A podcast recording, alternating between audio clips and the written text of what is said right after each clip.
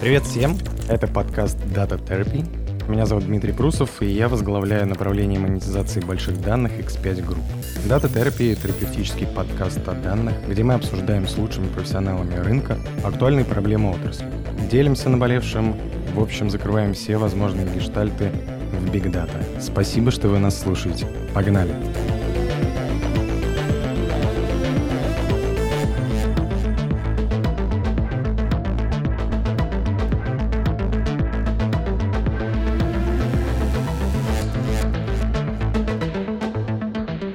Привет всем слушателям. Это подкаст Data Therapy. А сегодня у нас последний выпуск первого сезона нашего терапевтического подкаста о больших данных. Да-да, это конец сезона. А, мы смотрели на ваши прослушивания, реакции, комментарии. Поэтому задумаемся о втором сезоне, но об этом мы поговорим с вами в конце выпуска. На протяжении девяти наших выпусков мы разбирали самые актуальные проблемы в области данных, а развенчали парочку мифов и задали друг другу множество вопросов. Делились эмоциями, закрывали гештальты. А сегодня пришло время провести супервизию, ну, либо анализ нашей, так сказать, проделанной работы и тех незакрытых тем, вопросов, проблем, которые мы поднимали на протяжении всего сезона. Проводить супервизию мы пригласили настоящих профессионалов. Со стороны психологии оценку нашим обсуждениям даст Виктория Якушкина, клинический и организационный психолог, коуч. С управленческой оценкой этих же вопросов нам поможет Антон Мироненков, управляющий директор X5 технологий. Коллеги, я рад вас видеть. Взаимно. Привет. Да, и я на, на самом деле, как бы, как всегда,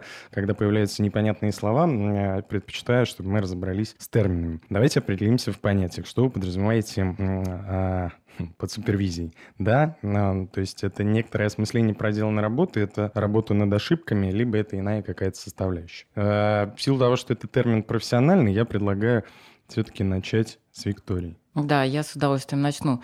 Но, строго говоря, э, в психотерапии супервизия – это в первую очередь эм, способ обучения и профессионального развития психотерапевтов. Когда они сидят и вместе с э, более опытным коллегой анализируют, обсуждают, насколько целесообразно они вообще в э, практике применяли а, те или иные практические подходы и методы. Мне кажется, бинго. Потому что а, здесь но... собрались именно те люди, которые с, с высоты своего опыта и жизненной позиции могут как раз разобрать все девять выпусков, которые мы сделали. Но мне кажется, что в нашем случае мы все-таки в меньшей степени нацелены на профессиональное развитие ведущих подкаста, хотя такой эффект, несомненно, тоже будет. Вообще, супервизия, само слово, означает э, взгляд сверху. И в этом смысле, наверное, это действительно то, чем мы хотим заняться, взять какое-то выборочное содержание да, предыдущих э, выпусков и посмотреть сверху, увидеть какие-то закономерности, ключевые темы, может быть, какие-то гипотезы сформулировать. А, ну, то есть подытожить, да, посмотреть э, сверху. Антон, ты был знаком вообще с этим? Ну, таком контексте слышу в первый раз.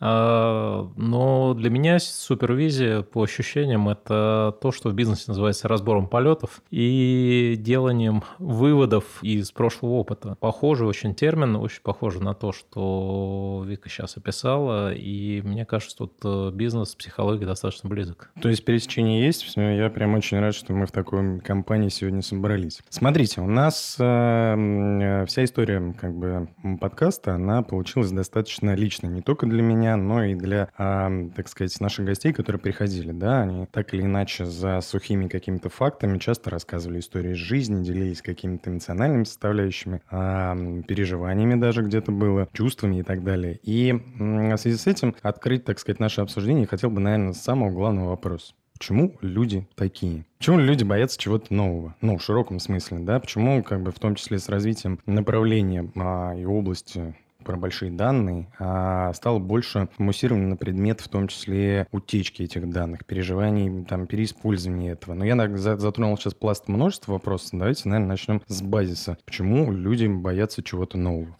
Я озвучу гипотезу. Вообще есть а, даже такая специальная фобия, неофобия. Это иррациональный страх всего нового, непривычного, новых идей, мест, людей и так далее. Но это психопатология, конечно. А мы в рамках, мы, я имею в виду люди в целом, в и в рамках нормального нормы, распри... да, нормального распределения равно, выборки. Все равно э, нового опасаемся, а в новом что самое страшное, как вы думаете? Вот это вопрос, который меня интересует. Наверное, неизвестность. Конечно, новое – это что-то непонятное, неизвестное, непредсказуемое и, соответственно, не очень поддающееся контролю, во-первых. А во-вторых, к нему же придется приспосабливаться, чему-то учиться, адаптироваться, привыкать, напрягаться, в общем.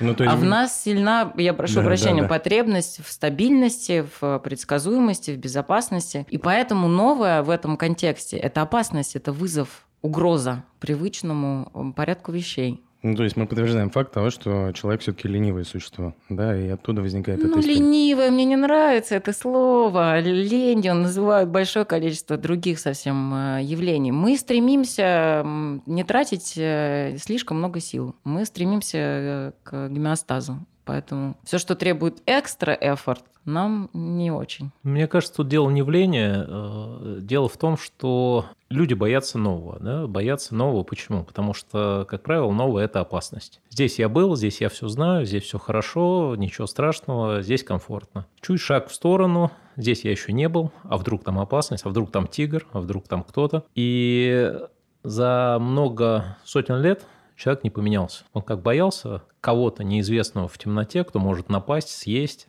он так и продолжает бояться. И я тут немножко не соглашусь с тем, что боязнь всего нового – это такое отклонение. Это Мне крайней кажется, формы. мне кажется, да, если это не в крайней форме, то это настолько присуще вообще всем людям. э, Именно поэтому тяжело так делать э, какие-то изменения в больших коллективах, в больших организациях. Потому что когда человек один, он просто боится, не хочет что-то делать. Когда людей много, они объединяются и начинают отталкивать от себя все новое. А, Большие данные здесь не исключение. Если возвращаться к теме э, нашего подкаста, то э, большие данные – это что-то новое, что возникло вроде бы как недавно. И как все новое, это, как правило, отторгается в первую очередь. Э, Отторгается из-за боязни того, а что сейчас будет, а вот сейчас начну что-то делать по-новому, останется ли у меня работа, а как изменится моя жизнь, а что я буду делать по-новому. Может быть, те навыки, благодаря которым я был успешен, теперь станут нерелевантны. И вот это вот все людей пугает, конечно. Ну, ты прям затронул большой пласт вопросов, которые я на самом деле хотел задать э, чуть позднее, но по большому счету о том, что действительно люди боятся изменений, люди как бы очень сильно переживают, что умные роботы-алгоритмы и т.д. и т.п. э, их заменят, соответственно, это страх потери комфорта и всего остального. Ну да ладно, мы к этому еще вернемся, это прям интересная тема для размышлений. А возвращаясь а, а, к твоему тезису относительно больших данных и нового чего-то, у меня еще складывается впечатление, что по большому счету эти страхи, они возникают, ну как это обычно бывает, это не просвещение. И, к сожалению, ну, достаточно много в, СМИ, в, каких-то публичных, в каком-то публичном поле муссируется много негативных кейсов, связанных с а, большими данными. Под негативным я имею в виду, ну, в первую очередь, история про всевозможные утечки данных, вот. И мы в первом выпуске затрагивали эту тему про то, есть ли страх вообще у населения России, и почти все жители страны, там 84% по исследованиям ВШЭ, действительно боятся утечки ну, там, личной информации. И вот исходя из этого возникает вопрос, оправдан ли страх? И нужно ли разграничивать в этом смысле как бы страх, бессилие? Ну, потому что ты живешь в современном мире, так или иначе, ну, как бы а, данные используются во благо тебе. Но это не всегда так. Данные не всегда используются во благо. Иначе люди не писали бы гневные комментарии в соцсетях. А можно мне перестать звонить? А можно мне перестать писать? Э, Задолбали своими нерелевантными И предложениями. это проблема плохой модели. Ну, то есть мы за все хорошее, мы против всего плохого. Не, я к тому, что нужно все-таки преподносить и хорошие кейсы, да, ну, извини, что я тебя перебил, условно говоря, ты когда э, уходишь с работы и открываешь навигатор, он тебе моментально простраивает э, количество времени до дома, потому что, в принципе, он знает паттерн твоего поведения. Тебе удобно, ты знаешь, через сколько ты будешь с семьей, и ты можешь, ну, в конечном счете, спланировать свой вечер и т.д. и т.п. Это же делается во благо. Ну, в принципе, э, новые алгоритмы, новые модели, основанные на данных, конечно, это благо. Конечно, многое из того, что раньше э, люди делали э, в единичном экземпляре, э, сейчас каждый среднестатистический человек может сделать. Вот навигатор хороший пример тому. В Лондоне таксисты раньше должны были достаточно длительное время учиться, прежде чем получить лицензию и начать возить туристов по городу. Сейчас кто угодно ставит навигатор и поехали. Поэтому, да, это потому конечно... что Uber пришел, да, раньше все-таки кэбы только ездили. Да, и И те, кто потратил достаточно много времени на обучение, они, в общем-то, против Uber, да, потому что они перестали быть уникальными, все это стало доступно более широким слоям населения. Но возвращаясь к твоему вопросу, утечка данных – это кошмар скорее тех, кто за данные отвечает. Почему люди боятся утечки своих данных? Потому что люди, как правило, не понимают, что с их данными можно или нельзя сделать. На самом деле большие алгоритмы, работающие с большими данными, и большие данные, в принципе, это вещь, э, которая выросла из статистики. Поэтому очень трудно предсказать э, что-то по одному конкретному человеку, при этом легко достаточно предсказывать по группе людей. И чем многочисленнее эта группа, тем точнее предсказание. Например, э, легко предсказать, что группа людей в определенном возрасте, с определенным количеством детей, с определенным уровнем дохода. Это хорошие плательщики по кредиту и исправно э, возвращающие этот кредит люди. Но очень трудно взять конкретного человека и по нему с э, большой долей вероятности это сказать. Скорее всего, прогноз строится на группе, а не на конкретном человеке. Поэтому из большого количества данных, которые собираются, сделать вывод о том, что конкретный человек в этот момент э, не заплатит или еще что-то сделает, э, достаточно проблематично. Точность резко падает с э, снижением количества людей в выборке. И уж точно она падает, когда количество людей в выборке снижается до одного. Ну и оперируем мы все-таки вероятностными какими-то составляющими, нежели... Ну, большие 100, данные – это всегда вероятность. Это не детерминистские модели. Раз уж мы затронули а, историю с а, индивидуально и много с точки зрения обработки данных, в том числе про пользователей, и у нас в студии есть психолог, Хотелось бы задать вопрос. А в принципе, в такой тонкой материи душевной организации и сложнейшей, на мой взгляд, науки, как психология. Возможно ли, в принципе, использовать большие данные? Я с удовольствием на этот вопрос отвечу, но я э, хотела бы дополнить э, Антона по предыдущему вопросу, потому что там как, про страх был вопрос, и я не могу с, э, со своей психологической колокольни пройти мимо такого вопроса. На самом деле мы еще до этого сказали о том, что э, почему там люди боятся нового, в том числе больших данных, потому что это что-то неизвестное и нет контроля. Да, с, с, страх э, утечки данных примерно то же самое. Что там, кто эти данные собирает, как их используют, как это повлияет на мою жизнь. А если их еще могут украсть, то это, ну, я же это не контролирую, я этого мало того, что не понимаю, если я обыватель, да, так я еще не контролирую. И при этом этот страх подогревается новостями там, о том, что вот значит, случилось с Фейсбуком там недавно. И при этом обыватель да, лучше знает, чем это чревато Цукербергу и сколько он денег потерял, чем то, какими последствиями это на самом деле грозит ему, конкретному пользователю. Об этом, ну, как бы не очень, на самом деле, мы информированы.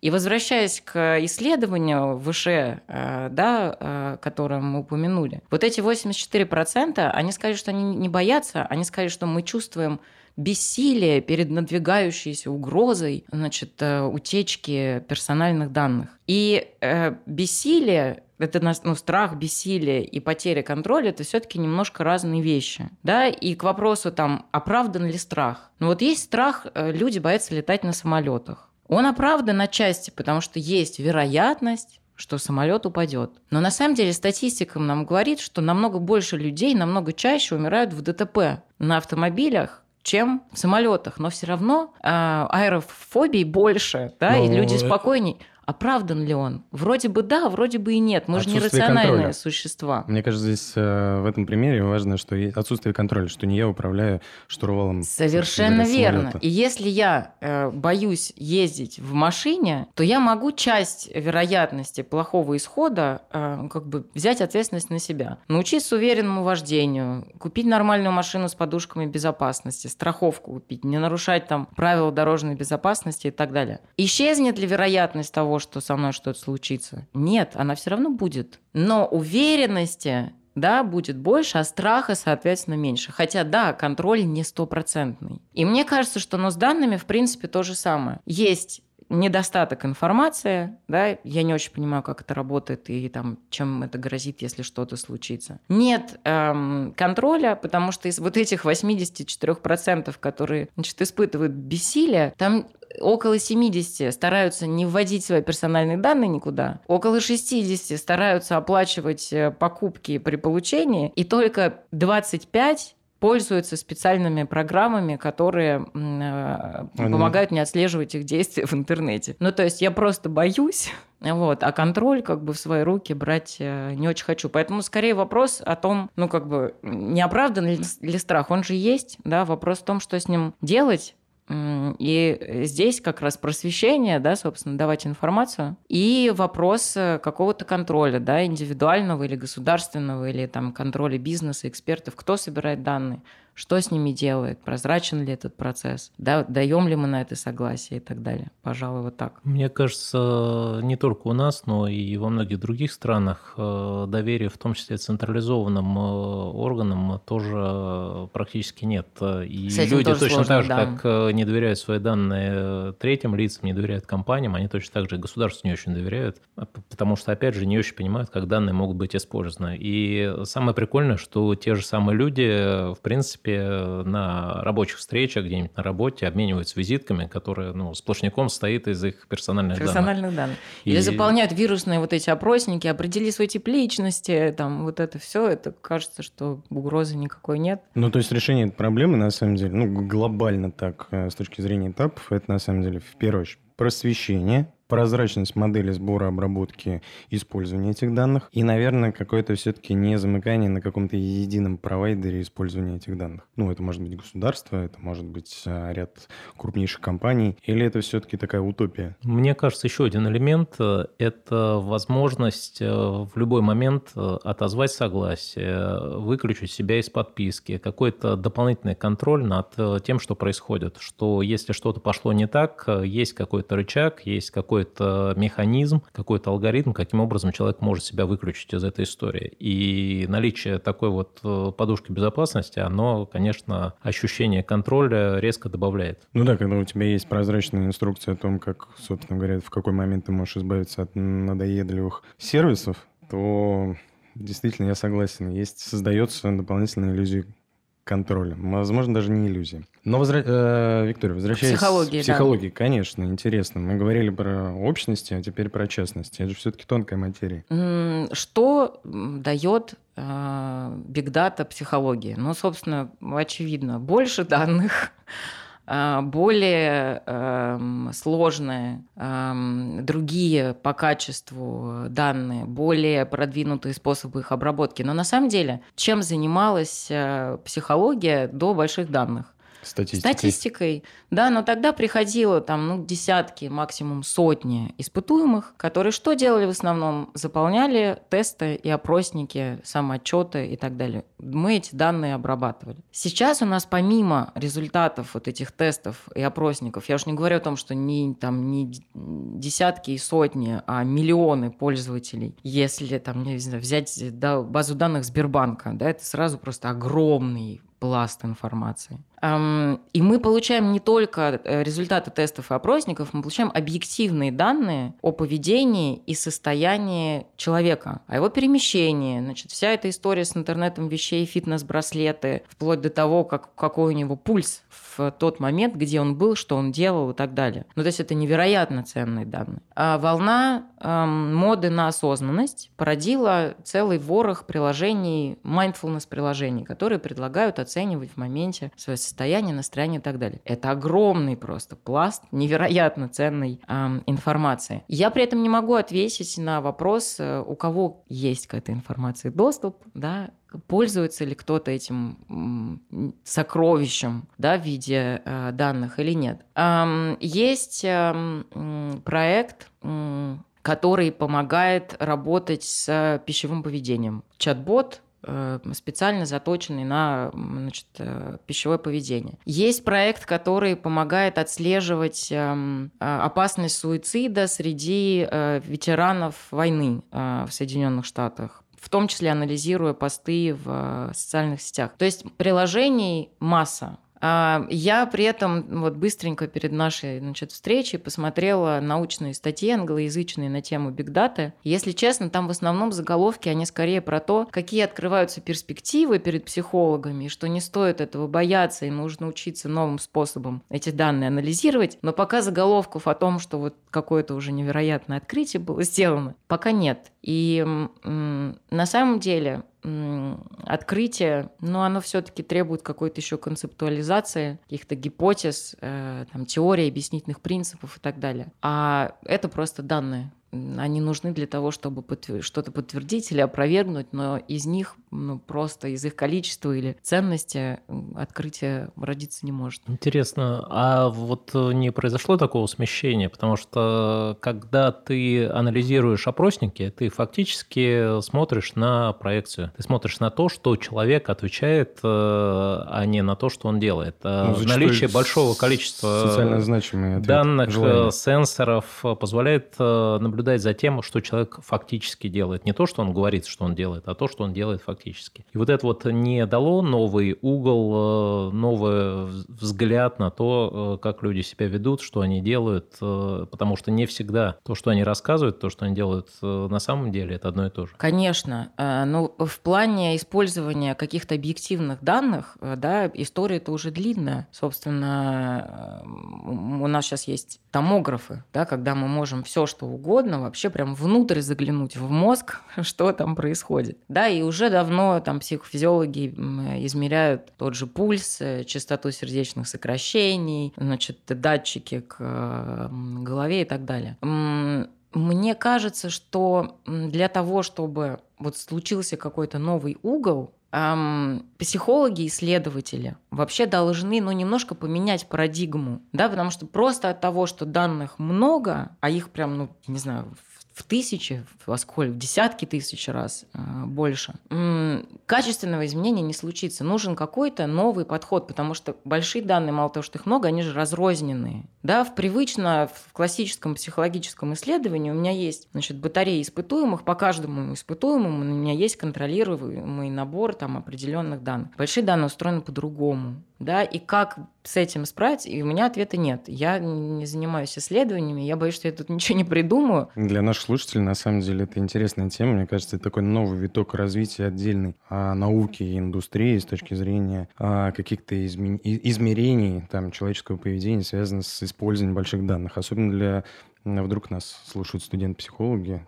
пожалуйста, используйте прогрессивные методы обработки данных, и, возможно, как раз в скором времени появятся статьи, связанные с каким-то Да, несомненно. И а, на самом деле про тревогу, что заменят э, всех э, алгоритмы, э, несколько уже было заходов на то, чтобы сделать приложение психотерапевта, который доступен в телефоне 24 часа в сутки, намного дешевле и так далее. Я тестировала пару лет назад, еще было очень сыро, очень далеко от рабочей следующей.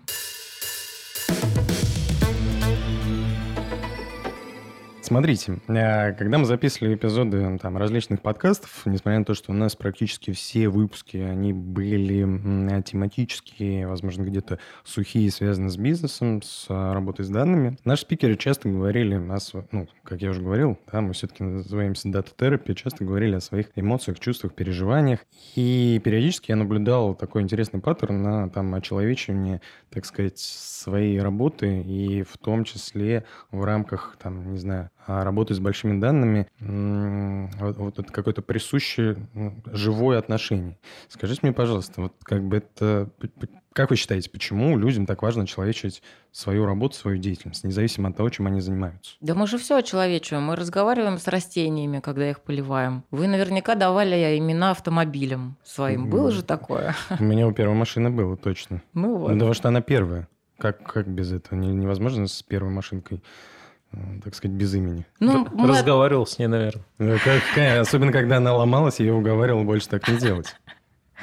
Ну, Но мы... это просто природа человека. Да, мы понимаю? пытаемся относиться ко всему по своему подобию, да, приписываем всему человеческие свойства, хотя не очевидно эм, ни растениям, ни данным, ни машинам а, не присущи.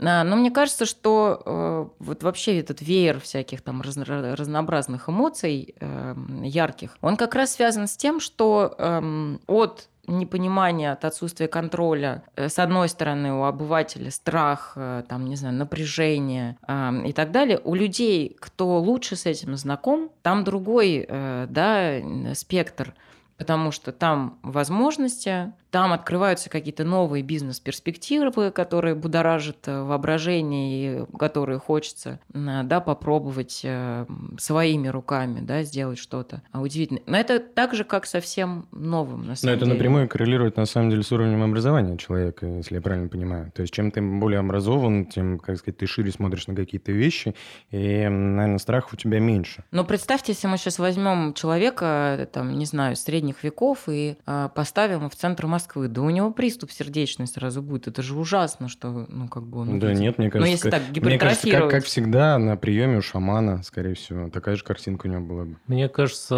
уровень страхов и количество страхов, конечно, с уровнем образования связано, но не в количественном смысле, просто страхи другие. Когда ты ничего не знаешь, ты боишься одних вещей. Когда ты много начинаешь знать, ты начинаешь бояться совсем других вещей. Но страхи не уходят, они просто меняются другими страхами. И, в принципе, вот если про человечество человечивание говорить и возвращаться к теме, с которой мы начали, про страхи, про боязнь, то назвал э, железку каким-то именем человеческим, там, теперь это робот Федя, да, уже не так страшно, уже не что-то такое. Потом э, человеческое имя, тебе кажется, что ты можешь понять, как это действует, э, какие движения вообще доступны. Мне кажется, это способ вот снизить вот это вот стресс, боязнь, стресс снизить стресс и получить какую-то иллюзию контроля, потому что называя вещь, как правило, ты создаешь иллюзию того, что, что ты контролируешь ситуацию. Ну да, это такая, мне кажется, естественная реакция организма, как, условно говоря, на фильм ужастиков начинать смеяться, да, для того, чтобы снизить уровень, так сказать,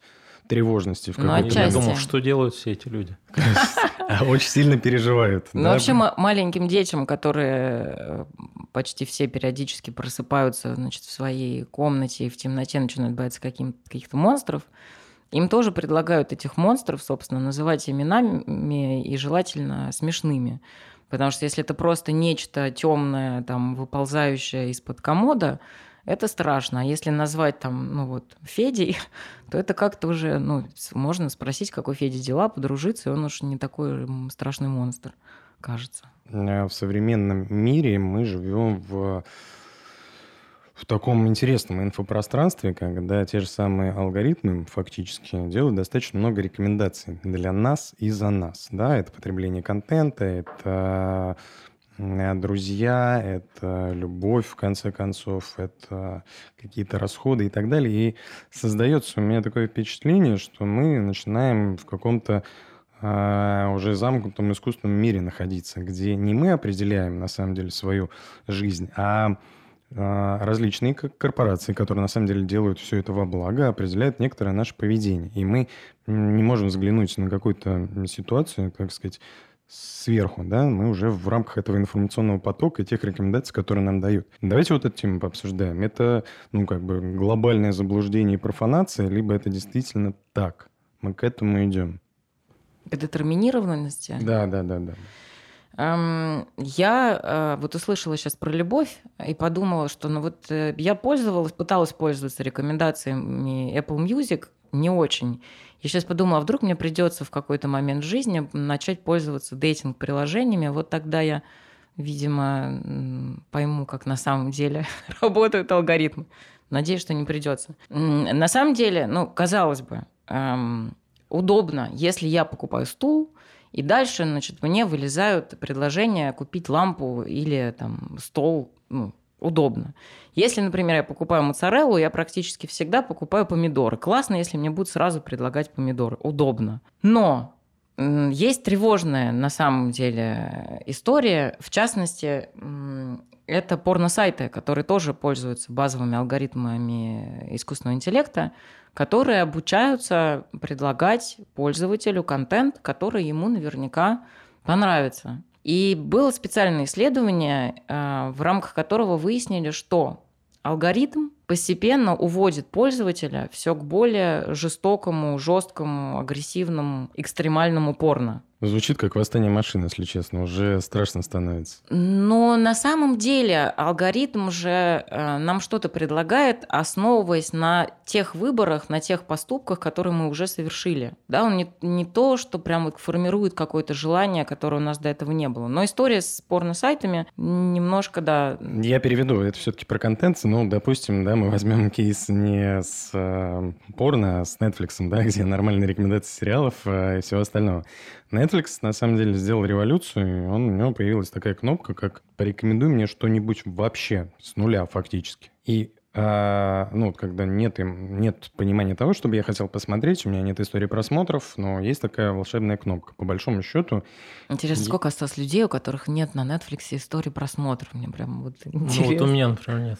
Рекомен... Рекомендую все новые релизы, хотя прозвучит как реклама. Ну, вряд ли нас Netflix услышит, но тем не менее. А, возвращаясь к этой мысли, да, то есть интересная история, когда действительно на паттернах поведения каких-либо пользователей возникает вот эта волшебная кнопка, но фактически она определяет твой некоторый путь в дальнейшем потреблении этого контента. И складывается опять впечатление, я, конечно, не про теорию заговора, но тем не менее, что наше желание, ну то есть человек же не безвольное существо, а наше желание уже начинает определять умные алгоритмы. Вот э, на одной из последних конференций э, разговаривался с ребятами из Яндекса по поводу рекомендаций как раз музыки, и одна из самых э, таких больших проблем, что как когда по алгоритму ты начинаешь рекомендовать, то в конечном итоге круг того, что рекомендуется, он э, заканчивается и образуется определенное множество композиций, которые из раза в раз э, алгоритм начинает предлагать. И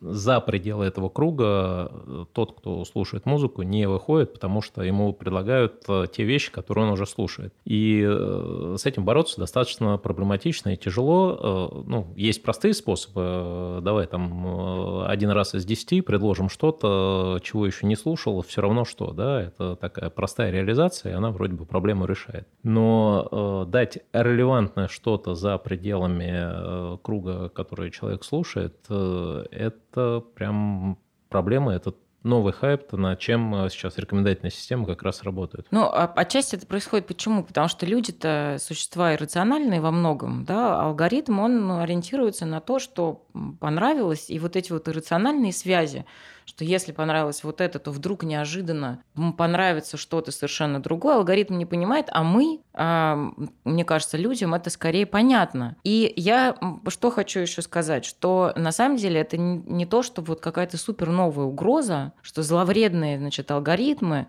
сейчас э, захватят э, в свои, я не знаю, что у них, руки или что, э, бразды правления над жизнью человека, и вот он окажется, значит, все ограничен и в тупике. Но если, конечно, сидеть э, целый день и нажимать на кнопку Netflix «порекомендуй мне что-нибудь», то жизнь станет не очень интересной.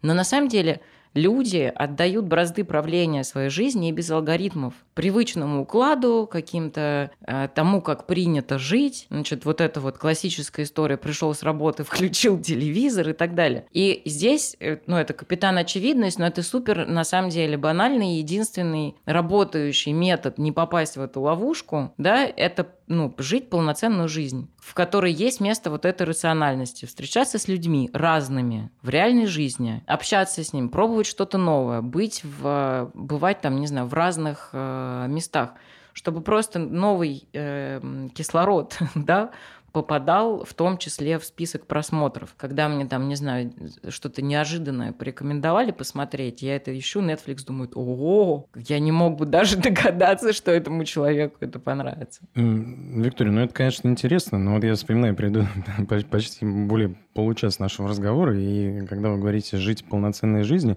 мне хотелось прям крикнуть, так страшно же. Жить полноценной жизнью? Конечно, в современном мире страшно жить полноценной жизнью. Так намного же страшнее жить э, Waiting Around to Die, есть такая песня замечательной группы. Вот это намного, вот «Ходящие мертвецы», а, это ужасней. У человека, мне кажется, раз. есть встроенный э, алгоритм э, в, прошив... в прошивке, да, который как раз позволяет бороться с такими вещами, кроме там многих других вещей, там лени, страха, еще чего-то, есть еще скука. И если человек ходит постоянно по одному и тому же кругу, ему в какой-то момент становится скучно. И это как раз, вот, мне кажется, то, что нам природой дано для того, чтобы по кругу переставать ходить и в какой-то момент вылезать из скорлупки и идти что-то новое пробовать. Э, если бы скуки не было, мы бы, конечно, очень быстро скатывались к просто повторению предыдущего опыта и никуда бы э, за пределы не уходили. Ну, конечно, лень и скука – двигатель прогресса. Я, я, за, за... Ну, я не соглашусь, но лень и скука – это скорее негативные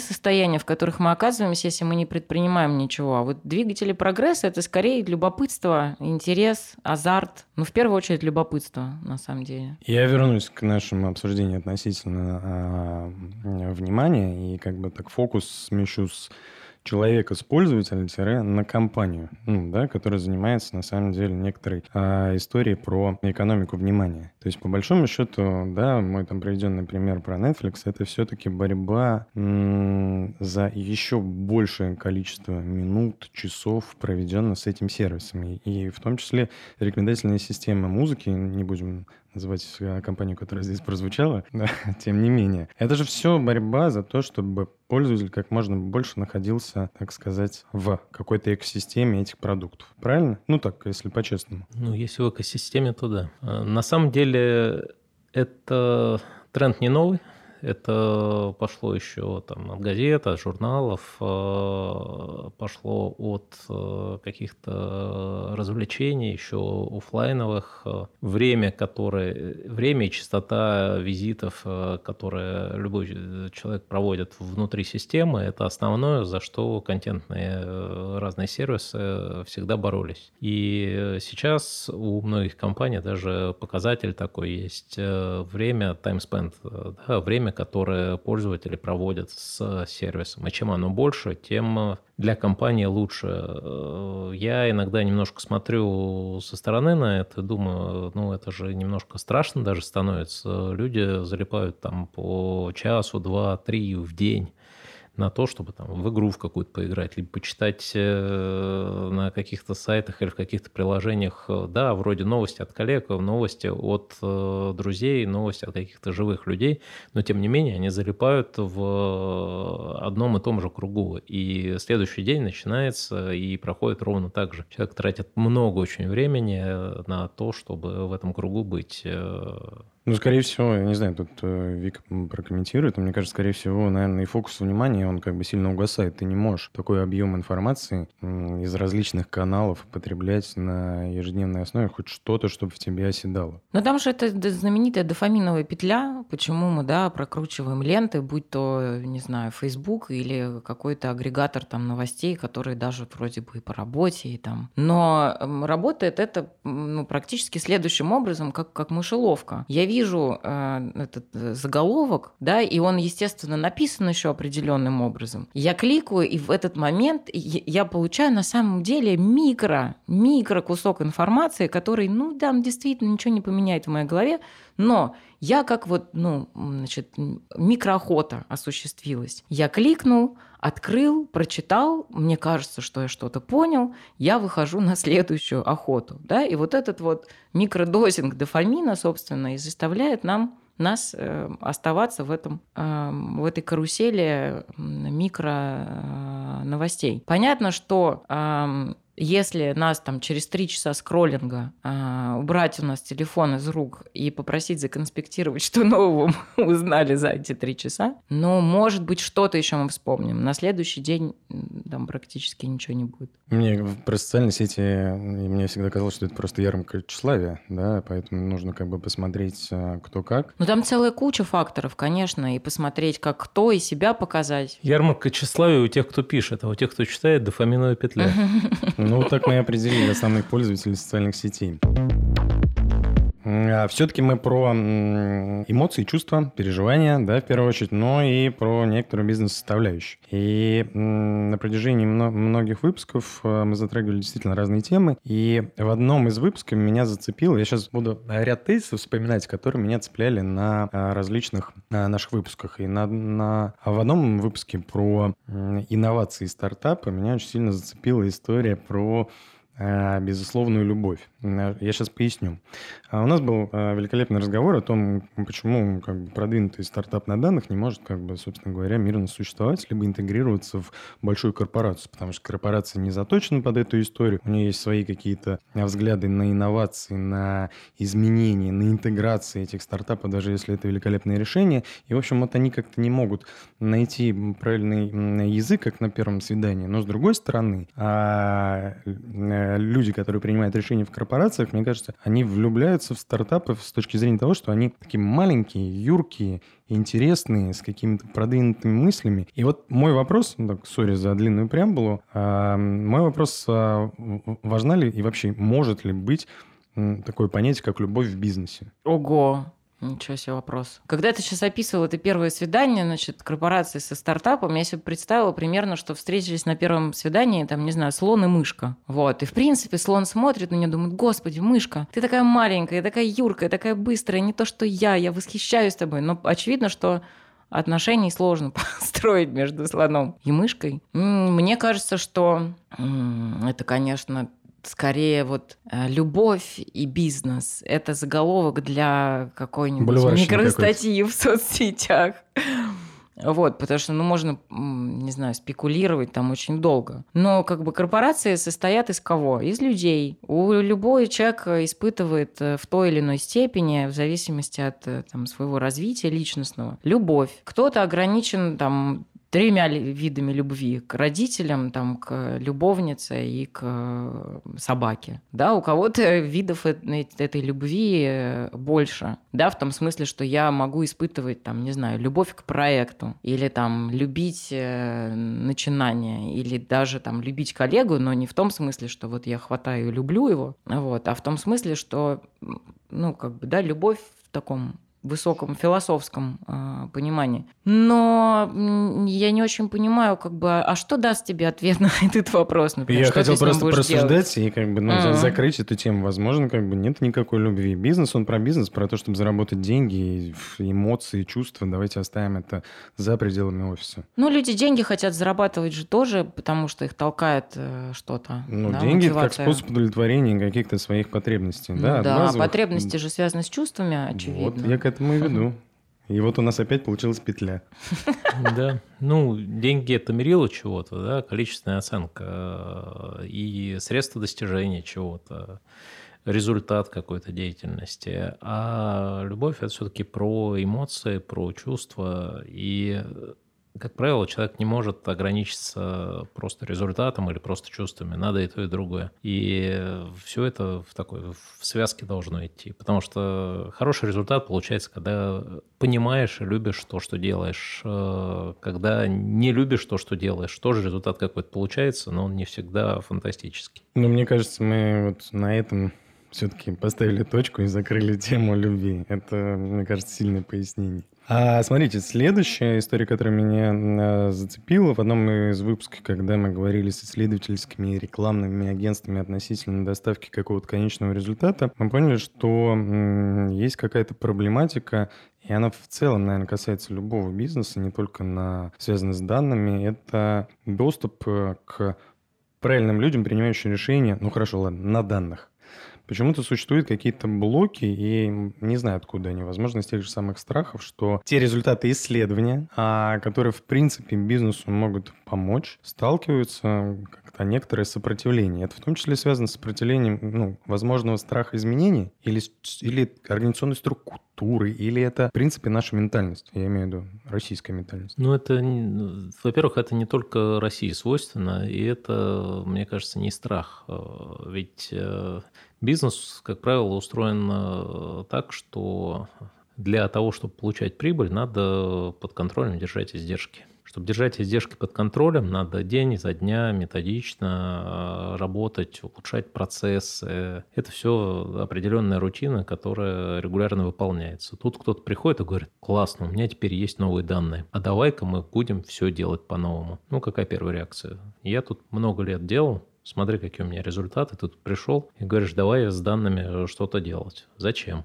И дальше включается вот та история, которую мы уже обсуждали, про что-то новое, про изменение поведения. А что, если я сейчас поменяю процесс, а у меня станет хуже? А кто за это все будет отвечать? И все упирается в конечном итоге в э, некую попытку поддерживать определенный статус-кво. Это и хорошо, и плохо. С одной стороны, это здорово, потому что это помогает закрепить результат. С другой стороны, это не позволяет э, быстро внедрять какие-то новые вещи. Это касается не только данных, это касается, в принципе, всего нового. Я соглашусь еще дополню. А, мне кажется, что это характерная история вообще для взаимоотношений с агентствами. Я поработала HR-директором в рекламном агентстве в свое время. Ну, это там было креативное агентство, там да, данными никто не занимался. Вот. И в консалтинге. И это классическая же история, когда приходит условный консультант, да, и для того, чтобы он смог сделать хорошо свою работу, выполнить свою задачу, а значит, чтобы значит, корпорация, на которой он работал, заработала больше денег, ему нужна информация, которую ему эта корпорация должна предоставить. А эту информацию клещами просто не вытащить, ну потому что вот вы мне сделаете вот это, а больше я ничего не расскажу, потому что, а вдруг я сейчас расскажу, и там что-то выяснится, и статус-кво будет под угрозой, все придется менять и так далее. Поэтому абсолютно тут согласна. Ну, то есть ничего, по большому счету, итог того, что ничего не меняется на протяжении всей истории человечества. Это мне напоминает э, такую известную карикатуру, когда несколько людей тащат плуг, и э, вручную пашут фактически поле. А подходит другой человек с лошадью с предложением, ну давайте впряжем, будет проще. Он говорит, подожди, не видишь, мы работаем. Вот. Метод бизнеса. Там есть много вариаций, но суть понятна. Хорошо. И, и, и этот вопрос закрыли. Антон, у меня, наверное, в первую очередь к тебе будет вопрос. Почему сейчас все хотят идти работать с большими данными? Ну, наверное, не все, но действительно много кто хочет работать с большими данными. Ну, во-первых, это модно. То есть это хайп? Это хайп определенный, и это такая история, которая очень быстро начала расти. Сейчас, если посмотреть на любую большую компанию в России, да и не только в России, все в этом направлении движутся. Цифровые трансформации, работа с данными, цифровые продукты, все вот на первых полосах, все на конференциях, все пресс-релизах. И, конечно, когда люди слышат, что везде это происходит, ну, естественное желание, а почему я должен быть вне этой волны, почему я не должен э, пойти и попробовать свои силы в этом модном направлении. Естественно, так как э, эта волна достаточно новая, специалистов э, было не очень много. И вот этот вот дисбаланс в моменте времени между спросом и предложением определенных специальностей, он этот хайп только усиливает. Стильно, модно, современно. Все. И еще и хорошо оплачивается, поэтому, видимо... Ну и, в принципе, люди любят крутые вещи.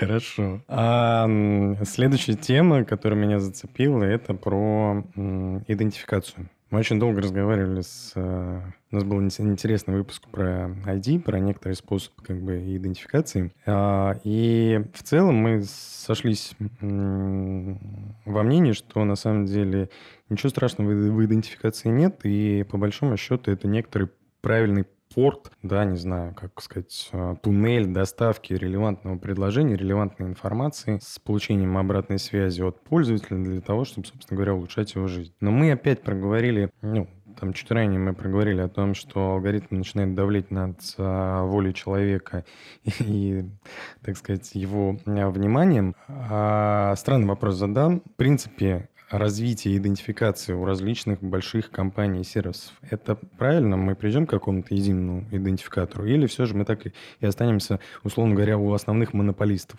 Ну, я не очень верю в то, что будет какой-то один э, единый идентификатор. Ну, да, можно на уровне государства, например, что-то закрепить, сказать, а теперь все идентифицируемся вот так. Госуслуги. Госуслуги, госайди и так далее. Но у нас и государство в мире не одно, поэтому э, все же пользуются не только внутренними сайтами. Есть большое количество корпораций мировых, которые все равно каждая свою ID изобретает. И ID э, сам по себе смысла никакого не имеет. Он имеет да, э, смысл смотришь... только, ну, это просто там, набор цифр или букв у всех по-разному у кого-то картинка. Э, но это инструмент для достижения чего-то. И важно не, сама, не сам процесс идентификации важен, а важно то, как потом это используется. И основная идея идентификации – это понять, что вчера, сегодня, завтра в этом канале, в другом канале, в магазине, на сайте, еще где-то – это один и тот же человек. А дальше уже с пониманием этой идеи действует алгоритм. То есть важно даже не то, что это Петя или Вася или Маша, а важно то, что это один и тот же человек. Даже нечего добавить. А, смотрите, а, давайте поговорим про приватность она в целом существует, либо она в современном мире уже как бы умерла. То есть не нужно питать иллюзии относительно как бы приватности. Мы говорили до этого, что в целом сбор, без, неважно, даже анонимизированных данных о пользователе с каким-то универсальным ID, где не раскрывается, что это Маша, Петя, Вася и так далее, а, тем не менее, фактически тот сервис, та компания, которая является там цифровой доставкой контента, использует э, ну, эти данные. В принципе, приватность как таковая, она вообще возможна в 21 веке? Ну, конечно, возможно. Можно поехать э, в тайгу, там пока нет э, ни интернет, э, ничего, и там жить. Если ты хочешь оставаться вне общества, и чтобы никто о тебе ничего не знал, конечно, все еще пока есть способы это сделать. Но в чем смысл? У тебя же mm. данные, как правило, никто не отнимает, не вырывает. Ты их сам даешь в обмен на что-то, на какую-то ценность, которую ты приобретаешь. Те данные, которые э, собирают не спрашивая, часто это же обезличенная информация. Да, она позволяет э, понимать, что ты как человек что-то сделал, но кто ты, и сопоставив, э, сопоставить это с твоими личными персональными данными достаточно тяжело. Ну и, в принципе, вопрос для меня достаточно философский. Я в какой-то момент осознал, что ну, либо тайга, либо э, все понимают кто-то, что-то. Э, потому либо что ты живешь блага в обществе. цивилизации. Да, и э, хочешь блага цивилизации, как любят говорить, это же комплексный обед. Да? Ты не можешь взять только первое, только второе или только третье. Ты можешь взять только все сразу. Блага цивилизации, к сожалению или к счастью, идут в комплекте с отсутствием приватности. Ну вот я и хотел, на самом деле, развенчать, ну, так сказать, не ставить знак равенства относительно приватности и тех благ, которые ты получаешь с точки зрения того, что в принципе, не знаю, приложения, корпорации, они работают на то, чтобы максимально там улучшить твой пользовательский опыт, дать тебе максимально что-то полезное. Но они работают на самом деле не на это, они через это пытаются максимизировать свою прибыль. То есть это не конечная их цель сделать нам хорошо, удобно и приятно. Это способ повысить прибыль. Здесь же мне кажется, да, мы конечно, можем согласиться. Мы, э, любая корпорация, это, да и вообще компания, да, это все-таки про выручку, про прибыль. Да, но декларируют все, что это для конечного пользователя, чтобы всем было хорошо и было общее счастье. У нас, мне кажется, достаточно интересная э, была дискуссия, такая живая, а, личная, вот. И я позволю там с своей стороны а, рассказать какую-то личную историю, собственно говоря, о появлении а, этого подкаста. А, в общем, когда появилась идея в этом году там, в качестве инструмента продвижения использовать и попробовать аудиоподкаст, а, я сказал Тане, Таня наш пиар, менеджер, спасибо тебе большое за этот смелый эксперимент, что я вообще не понимаю этот формат, вот честно. Ну, то есть, возможно, я в какой-то момент упустил новый виток развития, что подкасты стали просто мейнстримом. То есть я понимаю видео, я понимаю текст, я понимаю картинки, но голос у меня, ну, первое, что у меня возникло как ассоциация в голове, что я сижу в пробке, слушаю монотонную радиопрограмму и дико утомляюсь и скучаю. Вот как у вас с этим? С, с пробками, с подкастами, с чем именно? С подкастами, но с пробками у нас у всех плохо. Я честно признаюсь, мне очень сложно воспринимать информацию на слух. У меня было несколько попыток э, слушать аудиокниги, это приводило меня в такое бешенство, что я перестала. Вот, я попробую, может быть, спустя какое-то время, но мне нравится читать. Ну, там, с листа, с э, экрана, я человек-буква слушать мне сложно. Мне кажется, подкасты это как видео, только без видео. А, Тут не поспоришь. Я э, задавался вопросом периодически, а в эпоху, когда э, там YouTube есть, э, по телевизору все что угодно там показывают, есть видеосервисы разные, почему люди продолжают читать книги? И ответ для меня очень простой. Я сейчас э, перейду тоже к подкастам отсюда, мостик построю. Ответ очень простой, потому что книга позволяет домысливать. Она позволяет у себя в голове строить определенную картину происходящего. Также и подкаст. Когда перед глазами нет видеоряда, мы можем додумывать э, и представлять, а как э, идет дискуссия, что происходит за кадром и так далее. И мне кажется, это имеет определенную ценность и добавляет перчинки, что ли, в дискуссию. То есть заставляет включаться, на самом да, деле. Да, но срабатывает э, компенсация. Как бы, когда мы читаем книжку, у нас нет ни картинки, ни звука, ни запаха. Да, как бы мы все это вольны э, придумывать э, сами. У нас есть только буквы. Да, соответственно, когда у нас есть наоборот только аудио, то наше восприятие, да, оно ну, как бы точно так же, почему там, не знаю, слепые различают намного лучше звуки, потому что у них нет просто дополнительной информации, они вынуждены компенсаторно значит, э, фокусироваться на, на звуках. Соответственно, когда нам отрубают привычную в YouTube картинку, да, это способ, ну, как бы лучше сфокусироваться действительно и представить что-то, что за тебя другие не, не, не представили. Я продолжу, так сказать, э, личный рассказ, ну и предысторию, как создавался этот сезон. Да.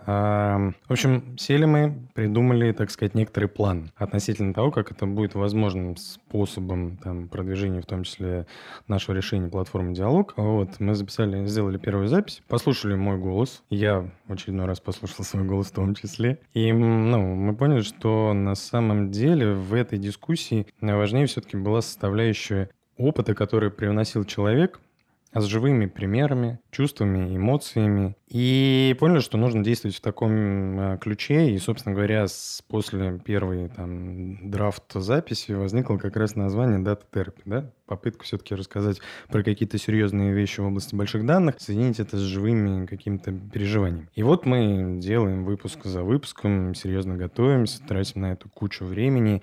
И мы понимаем, что, что сезон должен состоять из 10 выпусков. И нам осталось придумать а, две темы. Ну, то есть пер, э, одна должна быть тематическая, как у нас каждый выпуск, и последняя, собственно говоря, завершающая. мы как бы с Таней неоднократно думали, что же должно произойти, что даже должно произойти. И тут мне, как человек, который, в принципе, редко запоминает сны, реально приснилось, что а, я зацепился за слово, наверное, терапии, и как бы обдумал это. И мне приснилось, что у меня действительно вопрос супервизии, да, то есть да, некоторая оценка тому, что мы обсуждали, на что мы обращали внимание, на какие, какие мифы и факты мы развенчали. Ну, раз уж у нас выпуск посвящен, собственно говоря, закрытию сезона, закрытию гештальта и анализа проделанной работы, может, мой сон проанализируем, который стал явью? Можем, но я хочу предупредить, что для того, чтобы хоть какую-то полезную информацию получить из анализа сна, нужно еще из, э, ну, как бы, из реальности тоже определенную информацию получить. Поэтому придется задавать вопросы. Ну, я, в принципе, готов. У нас есть еще достаточно много времени. Можем попробовать. Ну, если есть возможность, я понимаю, что это не профессионально, ну, с моей стороны, не профессионально просить такую историю, ну, с таким запросом приходить, но в целом, если есть какой-то экспресс-метод... Нет, конечно, никакого экспресс... Э, экспресс-тест. Э, снов нет. Но мы можем порассуждать. То есть соники все неправда, да? Конечно, нет. Точно так же, как алгоритмы выдают нам э, решение, основанное на наш, нами уже совершенных выборах и поступках, точно так же в снах мы, например, мы не можем увидеть э, лицо человека, которого мы никогда не видели. Все люди, которые нам снятся, это сбор тех людей, которых мы когда-нибудь где-нибудь в кино или на улице видели. Вот совершенно новое не может присниться. Нам снится, э, ну, по сути, фарш Фоторобот. такой того, что с нами происходило, что, может быть, мы не пускаем на уровень сознания, какие-то мысли, тревоги, там те же самые опасения, нам дают заглянуть просто туда чуть поглубже, поглубже, но там ничего такого нет нового, ну, по ночам, когда мы спим, не появляется, чего нет днем. Это просто ну, другой взгляд. Не обязательно давайте. Я, я, я, я вообще диагноз поставить затрудняюсь. Хорошо, на, на, этом, на этом, собственно говоря, поставим точку. А, смотрите, а, в итоге за сезон мы поговорили достаточно, ну и подняли достаточно много тем. А, у нас был выпуск про дата-этику и как, в принципе, эта проблема затрагивает человека, пользователя. Был выпуск про нашу платформу Диалог X5, о том, как фактически построить нефтеперерабатывающий завод на данных и, собственно говоря, давать различные уникальные решения на рынке аналитики больших данных. В выпуске про инновации с а, Боржоми мы обсуждали сложность трансформации компаний страхов как раз вот каких-то изменений на уровне того, что алгоритмы либо автоматизация заменит меня как профессионал. А был очень горячий выпуск про стартапы, да, и я сегодня упоминал про безусловную любовь, но, слава богу, мы закрыли этот вопрос, вот, и стало понятно, в каком ключе. А у нас была интересная э, дискуссия с экспертами рекламного рынка и исследований. Обсудили, как вообще, в принципе, агентствам и исследовательским агентствам помогает работа с большими данными в интерпретации, имплементации различных результатов. Один из любимых выпусков был про ID. Ну вот мы чуть-чуть, конечно, его не затронули, хотя там была история как раз про дейтинг, откуда вообще, в принципе, взялась идея, некоторые там идентификации. Рекомендую к прослушиванию. А не обошлись, э, не обошли стороной и разбор а, практически под микроскопом а, появления нового C-level, ну, так сказать, должности в компании, CDO, Chief Data Officer. Очень интересная была познавательная беседа. Копнули глубже, в принципе, работы с данными, построение бизнеса на данных, то есть фактически про трансформацию, используя большие данные. А, проговорили про бум да, в востребованности профессии, про образование, про сложности соединения hard и soft skill ов у аналитиков, которые появляются на рынке. Ну и, в принципе, дали какие-то рекомендации о том, как э, избежать проблем при заходе из учебного заведения в корпорацию. И, собственно говоря, это завершающий а, подкаст а, про супервизию, а, затронули много интересных моментов, еще раз по ним прошлись. С учетом а, завершающего, ну, так сказать, завершения сезона, да, я вначале об этом говорил, и обсужденных тем, которые мы затрагивали, мне было дико интересно с вами общаться, я продолжил бы еще, но у меня к вам такой предзавершающий вопрос, ну и в том числе, на самом деле, к слушателям, которые будут слушать этот подкаст, мы будем внимательно смотреть на комментарии на всех платформах. А Какие бы нам еще затронуть э, возможные вопросы, возможно, терапевтические, возможно, профессиональные в области даты на второй сезон? Если у вас есть какие-то рекомендации, я бы с радостью их услышал. Ну, а дальше мы будем смотреть комментарии. Хм, у меня, наверное, нет прям рекомендаций, но если у подкаста есть вот эта просветительская да, функция и желание какой-то больше информации дать, чтобы было меньше опасений бессмысленных, да, и больше доверия к бигдате. А, мне кажется, можно сесть, пересмотреть черное зеркало, и там тем вообще прям будет э, все, что волнует а, нынче людей, как а, плохо может что-нибудь закончиться. Ну, тут я поспорю, потому что вот я говорил о том, что да, почему-то на самом деле все время муссируют как раз кейсы с негативным влиянием на использование больших данных, и Black Mirror это как раз про это, что все плохо заканчивается. Я бы предложил поговорить э, на тему, касающуюся предсказательной силы данных э, и в голову приходит э, известный кейс про Target, э, где из истории покупок э, торговая сеть быстрее предсказала беременность девушки, чем ее семья об этом узнала. И здесь очень важна этическая сторона вопроса, насколько далеко мы в нашу жизнь можем позволить зайти алгоритму, потому что в какой-то момент алгоритм точно научится, и в каких-то областях это уже так, э, делать э, определенные предсказания, опять же, определенные, потому что для предсказаний нужны данные, они не везде есть. Э, делать определенные предсказания лучше, чем люди. И это точно может повлиять на жизнь людей. Например, в таких кейсах, как выгорание на работе, желание, например, сменить работу, если алгоритм будет это предсказывать, возникнет сложная этическая ситуация в каких случаях, как приведенный кейс с таргетом, и э, можно себе представить еще очень большое количество ситуаций, где с одной стороны есть логика, с другой стороны есть э, этическая дилемма, правильно или неправильно поступать определенным образом. У алгоритмов э, этических дилемм не бывает. Алгоритмы действуют всегда так, как их, в общем создали и написали. Мне кажется, это может быть интересный разговор про то, а как изменится этическая составляющая общества в будущем, по по мере развития э, новых алгоритмов. Спасибо большое за рекомендации. И мы с удовольствием будем еще смотреть на другие предложенные темы. По традиции, завершающий вопрос э, каждой серии нашего подкаста. Какие последние товары вы покупали в X5? Начну с Антона. Ну, я надеюсь, не последние. Ну, буквально... Нет, нет, подождите, давайте сформулируем правильно. Потому что в X5 я продолжу покупать, и э, на самом деле я клиент перекрестка, мне очень нравится быстрая доставка из магазина, который находится недалеко. Ну, набор стандартный, я сейчас конкретные вещи не расскажу в последнюю покупку, покупку входящие, но там, не знаю, молоко, печеньки, овощи, фрукты, в общем, стандартный набор, заказываешь, получаешь, а дальше что из этого ты готовишь, это твой выбор. А, у меня тоже перекресток недалеко от дома. Я постоянный там клиент. И вот к вопросу о том, как люди и алгоритмы анализируют мои покупки. Значит, что касается алгоритмов, а, я с удовольствием пью вино. И если посмотреть на сообщения от перекрестка мне, можно подумать, что я реально алкоголик, потому что он почему-то мне все время распродажа красного калифорнийского там или еще что-то. А живой человек, а именно кассир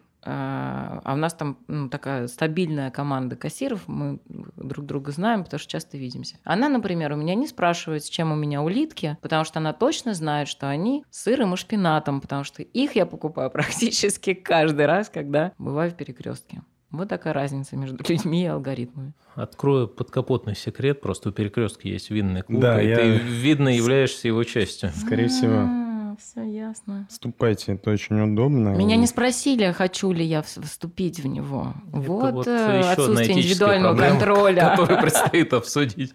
А что, если я не хочу быть частью видного клуба, да? Да. Спасибо вам большое. Для меня, честно, это, наверное, самый живой выпуск и самый, наверное, даже веселый но в то же время выпуск, который затронул достаточно много интересных а, проблем, особенно мне понравилось все-таки какие-то вещи разбирать с точки зрения психологии. Ну, сейчас микрофон выключим, про сон поговорим тогда, что уж делать. Хорошо, это останется за кадром, вот, поэтому, уважаемые слушатели, вам это не достанется. Спасибо вам еще раз большое. Искренне благодарю. Спасибо. Счастливо. Спасибо. Пока-пока.